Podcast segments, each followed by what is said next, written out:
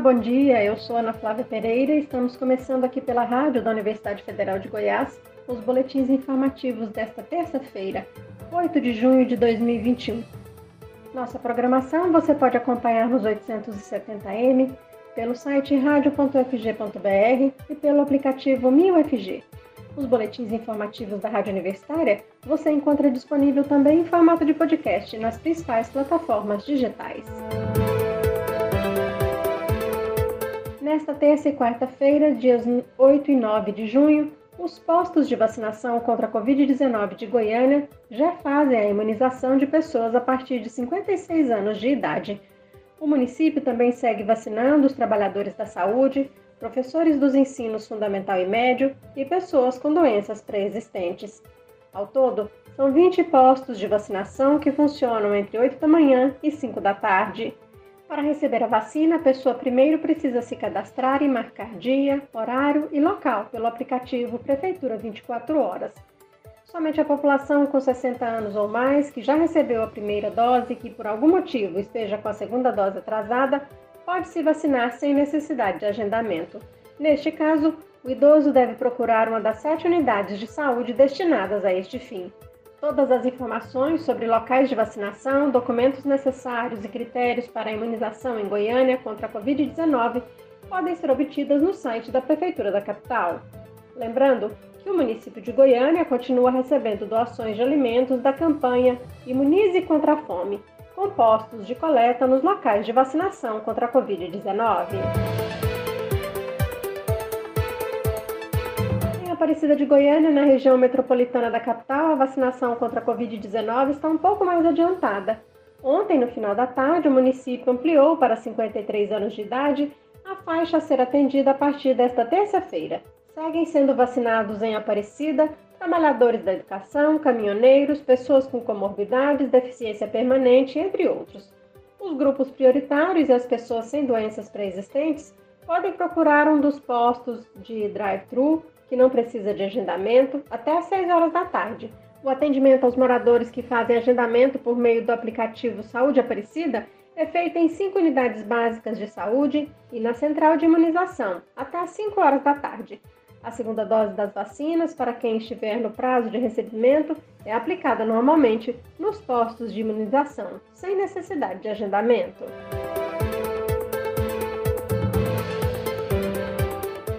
Próxima terça-feira, 15 de junho, marca o Dia Mundial de Conscientização da Violência contra a Pessoa Idosa, declarado pela Organização das Nações Unidas, ONU e a Rede Internacional de Prevenção à Violência à Pessoa Idosa, em 2006 por isso, no Brasil, o mês de junho ganhou a cor violeta e é considerado mês de mobilização da sociedade para a proteção das pessoas com 60 anos de idade ou mais. Numa sociedade cada vez mais envelhecida, proteger este grupo de pessoas é desafio também cada vez mais presente. No ano passado, 13,5% da população mundial estava classificada como idosa, e em 2100 esse percentual deve atingir 28,2%, ou seja, de pouco mais de um bilhão de pessoas em 2020, os maiores de 60 anos devem chegar a mais de 3 bilhões de pessoas em 2100. E enquanto cresce o percentual de idosos, crescem também os registros de casos de abuso contra essa população. E não é apenas violência física, mas abusos verbais, emotivos e financeiros. Segundo dados disponíveis no portal eletrônico do governo brasileiro, Negligência, violência psicológica e abuso financeiro e econômico estão entre os tipos de violência mais praticados contra as pessoas idosas, segundo registros do Disque 100 de 2019. Com a pandemia do novo coronavírus, as denúncias de violações contra essa parcela da população têm aumentado. Por exemplo, no mês de março foram registradas 3 mil denúncias, em abril o número passou a 8 mil e em maio foram quase 17 mil. Dados do Disque 100 revelam que só no primeiro semestre deste ano, mais de 33 mil casos de violações de direitos humanos foram registrados contra o idoso no país. A explicação para este aumento, dizem os técnicos, foi a necessidade de isolamento social, levando os idosos a conviverem mais de perto com seus familiares, quase sempre os principais agressores.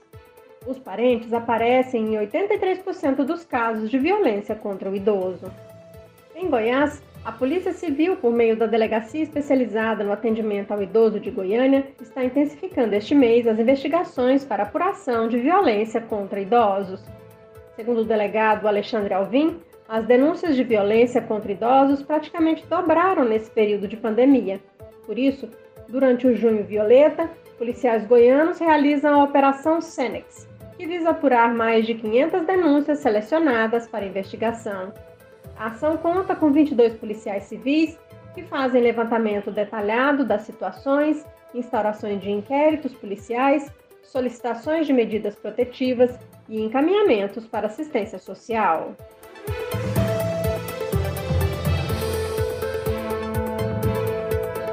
E durante a pandemia de Covid-19, não foi apenas para os idosos que a violência aumentou.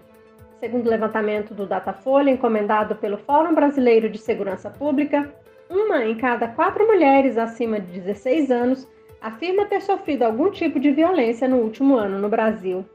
De acordo com o estudo, embora a violência na rua tenha diminuído em tempos de coronavírus, aumentaram agressões dentro de casa. Comparando com os dados do mesmo levantamento realizado em 2019, as agressões na rua recuaram de 29% para 19%. Já as agressões dentro de casa passaram de 42% para 48,8%. E cresceu a participação de companheiros, namorados e ex-parceiros nas agressões. Assim como nas edições anteriores, de 2017 e 2019 da pesquisa, as mulheres sofreram mais violência dentro da própria casa e os autores de violência são pessoas conhecidas da vítima. Em sua terceira edição, a pesquisa Visível e Invisível a vitimização de mulheres no Brasil ouviu 2.079 mulheres acima de 16 anos entre os dias 10 e 14 de maio deste ano, em 130 municípios do país. As respostas tinham como referência o período dos 12 meses anteriores à pesquisa. Embora atualmente cerca de 38 milhões de pessoas ainda estejam vivendo com o vírus da AIDS no mundo, um novo relatório do Programa Conjunto das Nações Unidas sobre HIV/AIDS, UNAIDS, mostra que é possível eliminar a doença de uma vez por todas do planeta até 2030. Os primeiros casos de HIV/AIDS foram notificados há quatro décadas, e apesar da doença ainda ser um problema global, o número de pessoas em tratamento mais do que triplicou desde 2010. Assim, com financiamento adequado, envolvimento da comunidade, abordagens multissetoriais e baseadas em direitos e uso de evidências científicas para orientar estratégias específicas, tem revertido a epidemia. Em 2020, mais de 27 milhões das 37 milhões de pessoas vivendo com o HIV estavam em tratamento, contra apenas 7,8 milhões em 2010. A estimativa é que o tratamento de qualidade evitou mais de 16 milhões de mortes desde 2001. E as mortes por AIDS diminuíram em grande parte devido ao lançamento da terapia antirretroviral, caindo 43% desde 2010. Segundo o NIDES, também houve avanços na redução de novas infecções, uma redução de 30% desde 2010. Cerca de um milhão e meio de pessoas foram infectadas em 2020, em comparação com mais de 2 milhões em 2010. O relatório do Programa Conjunto das Nações Unidas sobre HIV/AIDS mostra também que países com leis e políticas progressivas e sistemas de saúde fortes e inclusivos tiveram os melhores resultados. Por outro lado, o relatório destaca que países com leis punitivas e sem uma abordagem com base em direitos para a saúde, que punem, ignoram e estigmatizam populações-chave, representam 62% das novas contaminações. Para acabar com a AIDS até 2030, o documento da UNAIDS propõe que serviços de controle e tratamento do HIV cheguem a 95% das pessoas que precisam deles. Para que este esforço seja possível, é preciso um investimento de 29 bilhões de dólares por ano até 2025. Mas a cada um dólar de investimento, haverá um retorno de mais de 7 dólares em benefícios para a saúde, pontua o documento. E uma última notícia aqui no nosso boletim de 10 horas. O Instituto Federal de Goiás, o IFG, abriu ontem o período de inscrições ao seu vestibular 2021-2, via Enem. O prazo irá até o dia 11 de julho e a inscrição é gratuita. O IFG oferece 418 vagas nos seus campi de Formosa, Goiânia, Goiânia Oeste, Itumbiária, Lusiânia e Uruaçu. Metade dessas vagas é reservada à lei de cotas, que atende estudantes de escolas públicas com percentual para autodeclarados pretos, pardos e indígenas. Os cursos disponíveis são de licenciatura em Ciências Sociais, em Formosa, licenciatura em Química em Itumbiária, Lusiana e Uruaçu, licenciatura em Pedagogia em Goiânia Oeste, Engenharia Elétrica em Itumbiara e no campus Goiânia do IFG estão disponíveis as graduações em Engenharia de Controle e Automação, Engenharia Mecânica, Licenciatura em Física, em História, em Letras Português, Matemática e Música. A seleção para ingresso no IFG irá aceitar as notas do Exame Nacional do Ensino Médio, Enem, de 2013 a 2020. Os candidatos precisam ter nota acima de 300 pontos na redação e não podem ter zerado a prova objetiva. Para os candidatos ao curso de música, haverá também a etapa de teste de habilidade específica. Devido à pandemia, essa etapa será realizada online e os inscritos têm até o dia 9 de julho para enviar o material. O estudante que já possui certificação de habilidade específica em música, obtido por outra instituição de ensino superior reconhecida pelo Ministério da Educação, pode solicitar dispensa do teste. O resultado preliminar do vestibular 2021-2 via Enem do IFG será liberado no dia 9 de agosto. O resultado final da seleção será divulgado em 12 de agosto. Mais informações você pode obter pelo site do IFG, que é ifg www.edu.br. Aqui na Rádio Universitária você pode acompanhar um novo boletim informativo às 11 horas da manhã. Nossa programação você pode seguir pelos 870M, pelo site radio.fg.br e pelo aplicativo MinUFG. Nós também estamos nas redes sociais.